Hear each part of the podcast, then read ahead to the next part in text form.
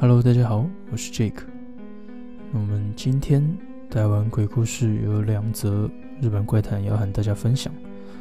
那么就话不多说，马上开始喽。第一则，恐怖邻居。十多年前，我住在某市郊外的镇上。那个镇本身不算小，但我居住的地带都是菜田或水源，人口密度低，大概只有几十户人家。当时赶着搬家，却又找不到觉得不错的房子，想说丈夫有办法去上班就好，没有多注意其他细节。但实际搬过去后，对在都市长大的我来说，怎么样也无法适应那座镇的文化。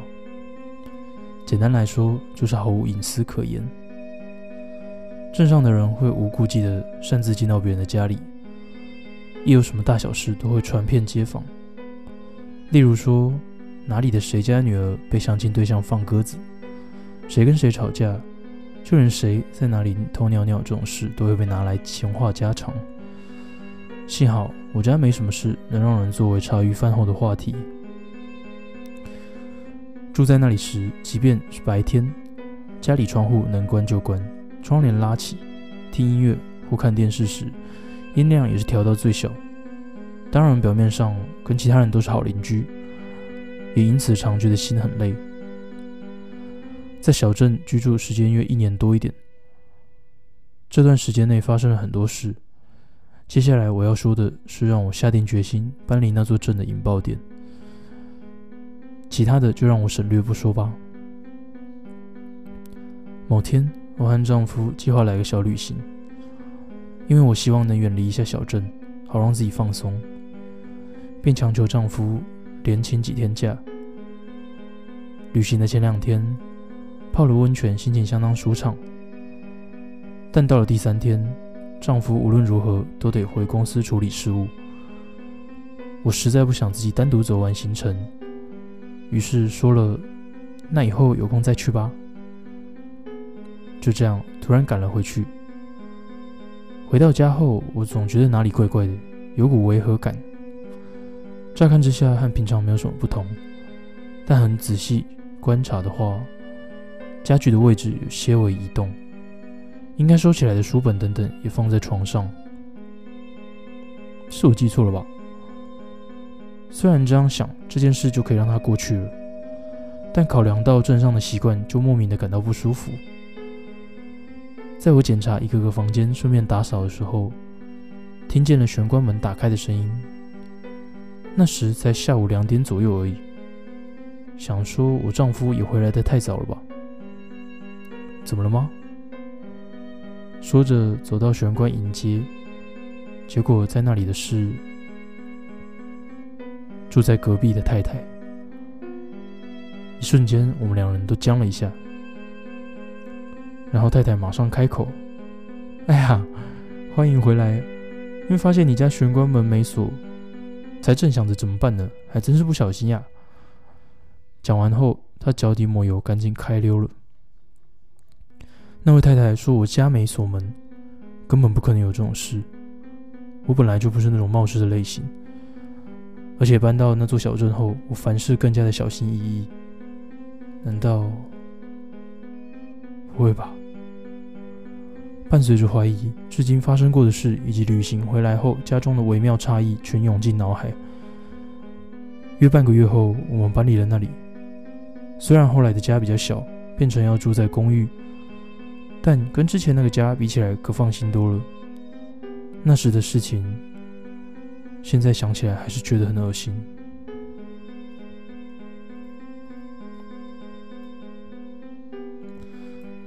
第二则，背下山。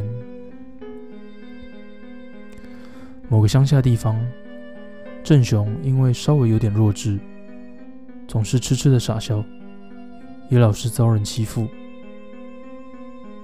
其中，孩子王的太郎更是把他当做玩具似的捉弄。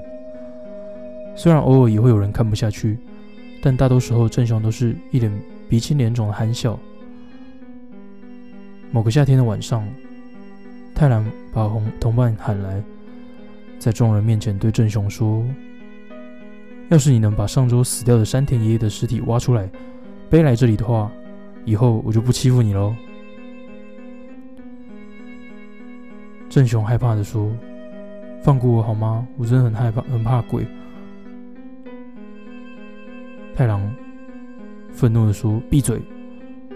今天晚餐后给我来山下入口集合，你敢逃就死定了。”太郎想着，等游戏开始时，就要赶在郑雄之前躲进山田爷爷的墓里，让不知情的郑雄背着自己，在扮鬼吓得他屁滚尿流。这样下山后，郑雄就会成为大家的笑柄了。日落后，不良少年们聚集在入口，郑雄也来了。他一如往常的一脸傻笑，神色明显看起来很畏缩，但终究在众人的鼓噪下上了山。太郎等到看不到他的身影，也急忙赶往山坟。走在漆黑的山中，郑雄只能依靠手上微弱的烛光前行。山里不时传来声响。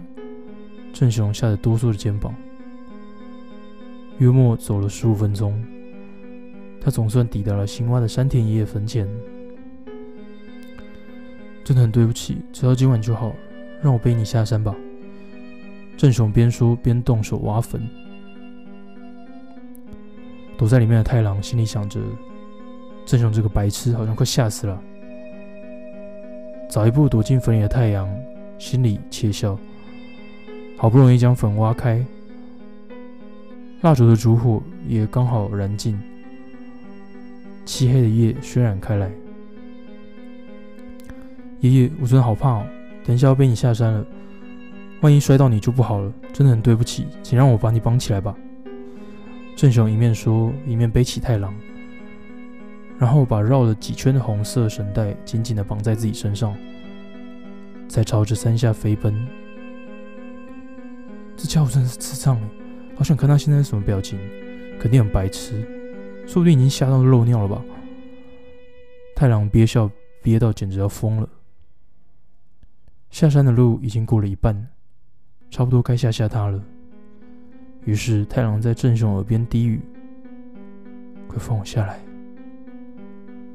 郑雄瞬间全身僵直，停下了脚步。再不放我下来，我就诅咒你！爷爷，求求你饶了我吧，饶了我吧！郑雄边道歉边往山下跑。太郎心想：完蛋了，万一直接下山，欺负郑雄跟挖坟的事情都会被村里的大人发现。再不放我下来，就把你的耳朵咬下来！太郎也急了，想着绝不能让郑雄直接下山。但即便啃咬他的耳朵，郑雄还是一把鼻涕一把泪水的继续向前跑，一路哭喊着：“爷爷，拜托饶了我吧，饶了我吧！”然后终于，耳朵裂开到耳根，啪嗒一声掉了下来。